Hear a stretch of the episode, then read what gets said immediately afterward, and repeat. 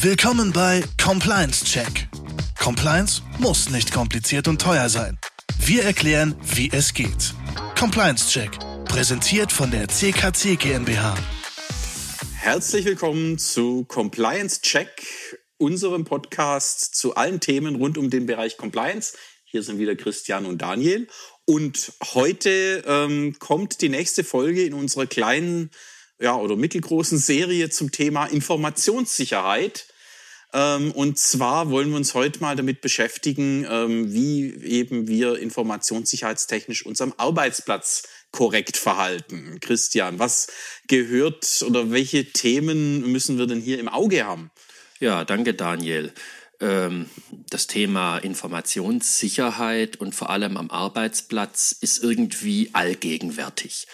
Das Erste, was wir haben, ist natürlich das Thema, dass wir unseren PC absichern müssen, dass da niemand reinguckt, wenn wir nicht da sind und dass niemand draufkommt, wenn wir irgendwas darin speichern. Und das macht man gewöhnlich, so wie man es kennt, mit Passwörtern. Also ist es einmal die Vergabe und einmal das Pflegen von Passwörtern, was man hier berücksichtigen muss. Ähm, zum Thema Passwortvergabe, äh, willst du unseren Hörern da ein bisschen was erzählen, Daniel? Naja, also ich glaube, ähm, die allermeisten von Ihnen da draußen ähm, sind da irgendwo ähm, im Unternehmen vielleicht auch schon auch ein bisschen mit äh, konfrontiert, dass man eben gezwungen wird, ja auch richtigerweise vom Unternehmen aus, ähm, entsprechend Passwörter zu vergeben, auch Passwörter regelmäßig zu aktualisieren, ähm, dass es auch Vorgaben gibt, eben wie ein Passwort auszusehen hat. Also die beliebtesten Passwörter in Deutschland, so 1, 2, 3, 4, 5 oder Querz oder als Passwort eben Passwort äh, zu nehmen. Das ist natürlich eben ähm, im Sinne der Informationssicherheit genau nicht angebracht. Ja, also tatsächlich sprechen wir hier von dem Stichwort Passwortdisziplin. Viele Unternehmen geben ihren Mitarbeitern an die Hand, a, wie viele Stellen so ein Passwort haben muss, dass es zum Beispiel mindestens acht Stellen haben muss, dass es Groß- und Kleinschreibung beinhalten muss, dass es Sonderzeichen beinhalten muss, dass es äh, Zahlen beinhalten muss. Und da haben wir ein Beispiel dabei für ein, für ein starkes Passwort. Ähm, das könnte lauten, Groß A klein h 1, Groß E, ND klein, Groß W, klein h, zwei Ausrufezeichen. Für alles hat ein Ende, nur die Wurst hat zwei. Genau, also man kann sich eben dann auch so ein bisschen eine Eselsbrücke bauen, eben mit so einem Satz und dann eben mit den Großbuchstaben, Kleinbuchstaben, Satzzeichen in dem Satz, dass man sich selber das Passwort dann auch gut merken kann. Ähm, der Sinn und Zweck natürlich eben, dass man eben möglichst viele Zeichen verwendet und aus dem größten, breiteren Fundus eben schöpft, ist einfach der, dass eben auch diejenigen, die potenziell unsere Passwörter knacken wollen, ähm, dass natürlich eben je mehr Zeichen das Passwort hat und je mehr unterschiedliche Zeichen, desto schwieriger wird es eben, diese Passwörter zu knacken und auch eben ein Tool braucht dann eben ungleich viel länger, exponentiell viel länger, äh, eben ein Passwort auch ähm, zu knacken, dass es äh, unter Umständen, wenn das Passwort eben lang genug wird, dann ähm, eben auch ähm, ja sehr ineffizient wird, bis man das Passwort äh, dann mal geknackt hat. Ja, das ist das eine. Das ist die technische Komponente. Die andere ist die inhaltliche Komponente. Äh, bitte verwenden Sie bei Passwörtern keine Bezüge, die auf Ihre Person Rückschlüsse geben lassen. Bedeutet, nehmen Sie bitte nicht Ihr Kfz-Kennzeichen, nehmen Sie nicht Ihren Geburtstag, nehmen Sie nicht die Schuhgröße Ihrer Frau, das Geburtsdatum Ihres Kindes oder sonst irgendwas, das ist beliebt und das wird auch als erstes von, von Hackern probiert, wenn man das Passwort knacken möchte. Deswegen sollten Bezüge, die auf die eigene Person Rückschlüsse geben, nicht verwendet werden. Ganz explizit nicht verwendet werden. Nehmen Sie ein Fantasiepasswort, was Sie sich gut merken können, kürzen Sie das ab, machen Sie sich eine Eselsbrücke drauf, schreiben Sie es auf, aber bitte kleben Sie es nicht als Post-it irgendwo an den Bildschirm ran. Das ist auch sehr beliebt oder in die Schublade Schublade rein oder unter die Tastatur. Lassen Sie das bleiben. Ich weiß, das Problem gerade mit dem Update der Passwörter, wenn der äh, Chef wiederkommt und sagt, so, es ist wieder soweit, vier Wochen sind rum, du musst dein Passwort ändern und das für jeden Zugang im EDV-System. Ja, es nervt.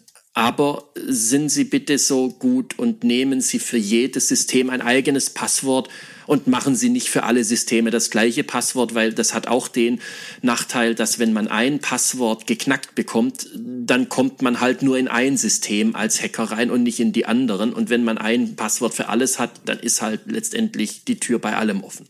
Also auch für alle Unternehmer da draußen eben nehmen Sie sich die Zeit und die Sorgfalt, eben hier klare Richtlinien zu formulieren. Ähm, es hilft, die Informationen Ihres Unternehmens zu schützen, sensibilisieren Sie Ihre Mitarbeitenden ähm, dahingehend, dass ähm, eben hier passworttechnisch alles sauber läuft und natürlich auch, ähm, dass das Passwort dann angewendet wird. Das heißt also, wenn jemand seinen Arbeitsplatz verlässt, dann eben nicht zu sagen, naja, irgendwann kommt, äh, schaltet der PC in Energiesparmodus, sondern äh, eben ja, wenn ich den Arbeitsplatz verlasse, eben meinen PC eben so lange zu sperren, dass eben niemand anderes hier Einsicht nehmen kann.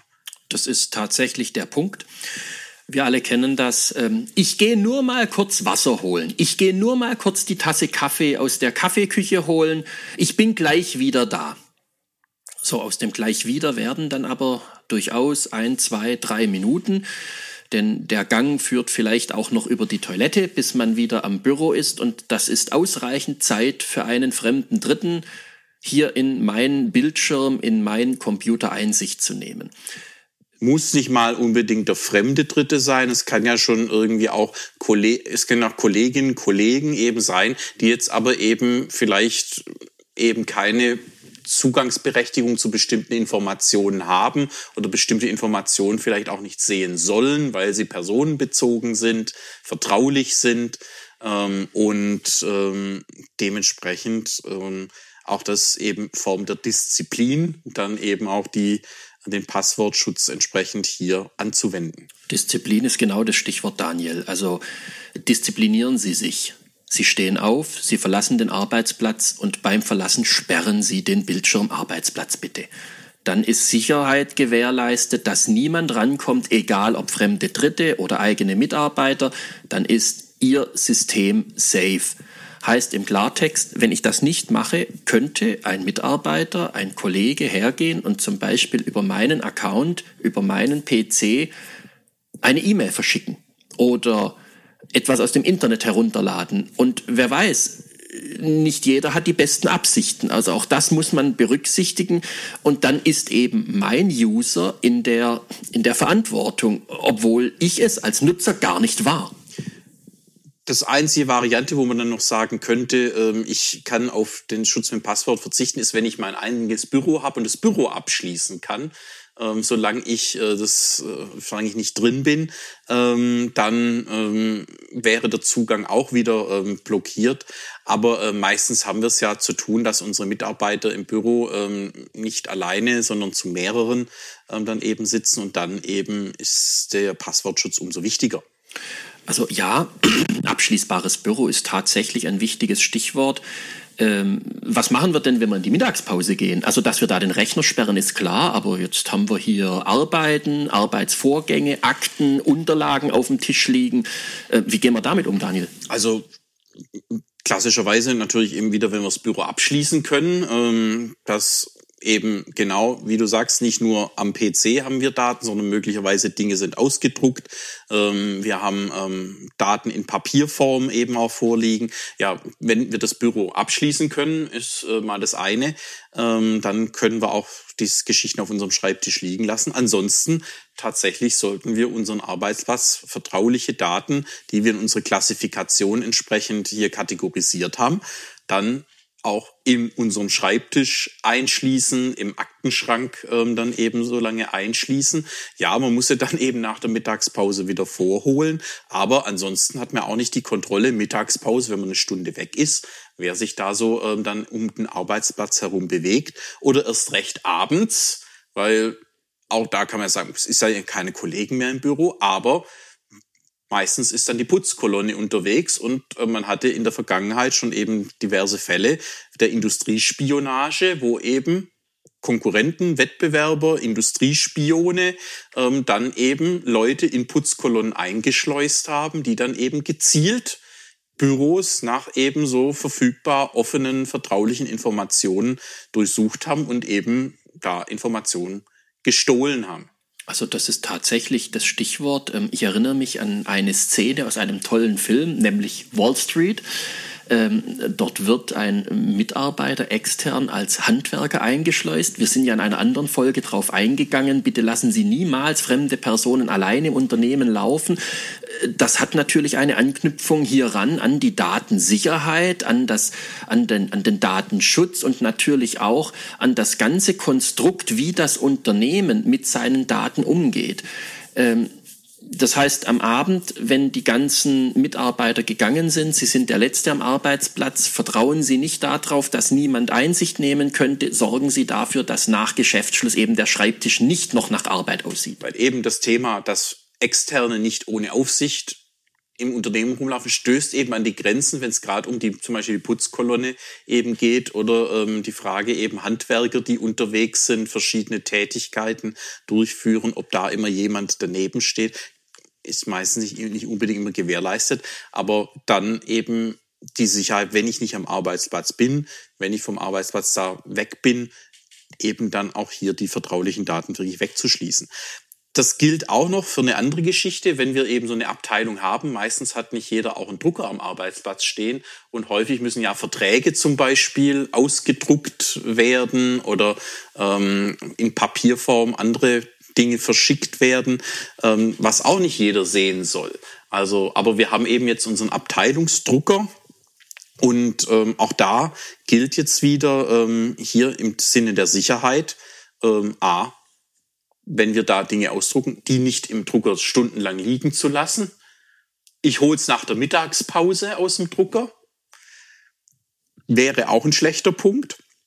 Und das, die andere Frage ist, ähm, können wir unseren Drucker, haben wir eben hier vielleicht auch das Thema Passwortschutz, dass eben der Ausdruck nur rauskommt, wenn ich eben hier das entsprechende Passwort eingebe.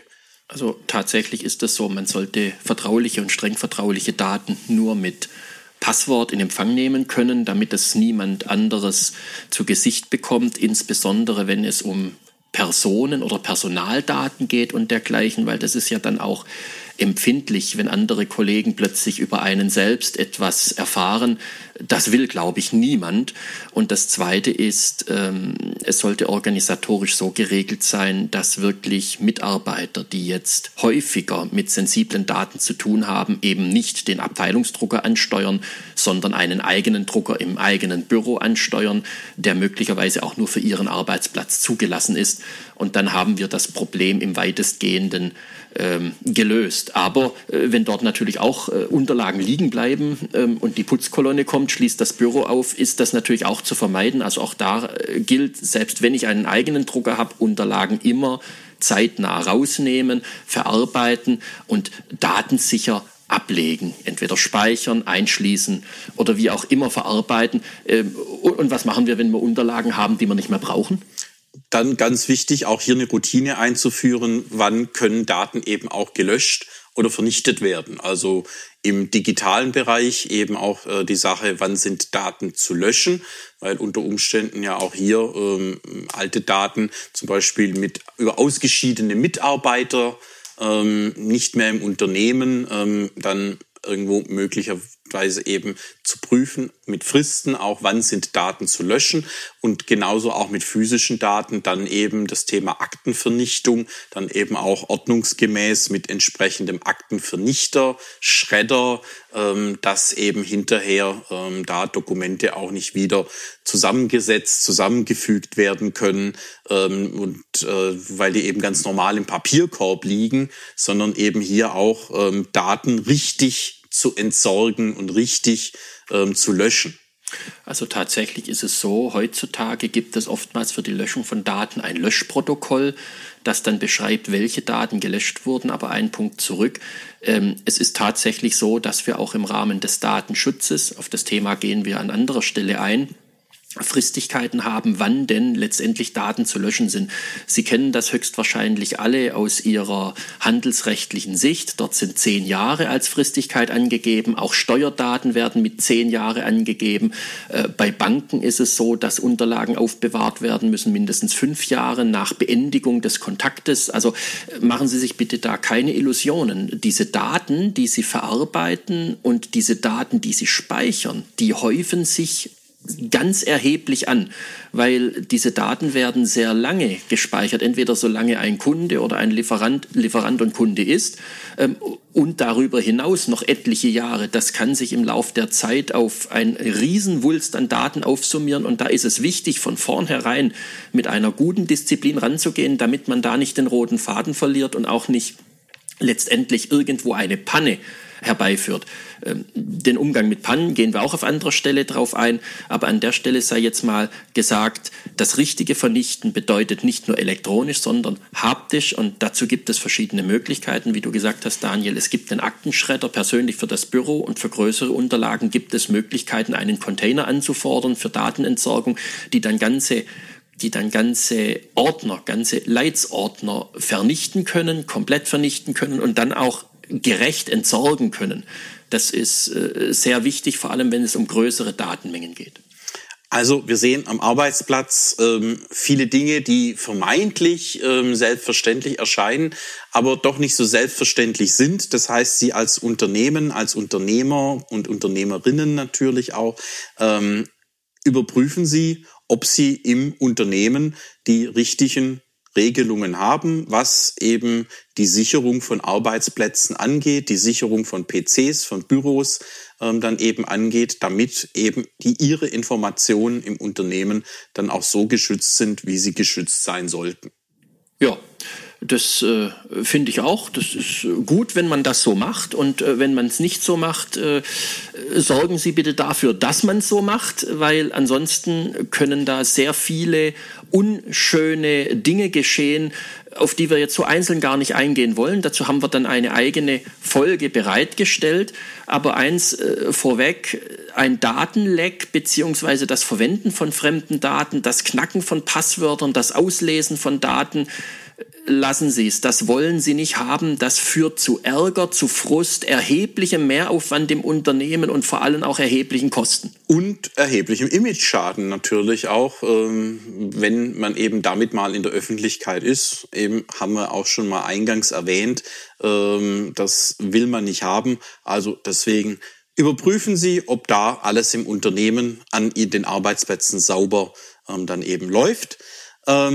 Jetzt waren wir heute am Arbeitsplatz. Ich darf schon mal auf die nächste Folge verweisen. Da ähm, wollen wir schauen, wie verhalten wir uns ähm, denn eben aus Informationssicherheitsperspektive ähm, korrekt in der Öffentlichkeit. Ähm, dazu mehr dann in zwei Wochen. Für heute sind wir hier am Ende und wünschen Ihnen jetzt noch eine gute Restwoche und schalten Sie in zwei Wochen wieder ein Danke, dass Sie heute dabei gewesen sind und dann bis zum nächsten Mal. Ja, es bleibt spannend. Äh, freuen Sie sich auf den übernächsten Donnerstag, wenn wieder Compliance-Check-Tag ist. Wir sind dann auch wieder am Start mit der nächsten Folge und wünschen Ihnen so lang eine gute Zeit. Bis dann. Auf Wiederhören. Das war der heutige Compliance-Check, präsentiert von der CKC GmbH. Vielen Dank fürs Einschalten und bis zum nächsten Mal.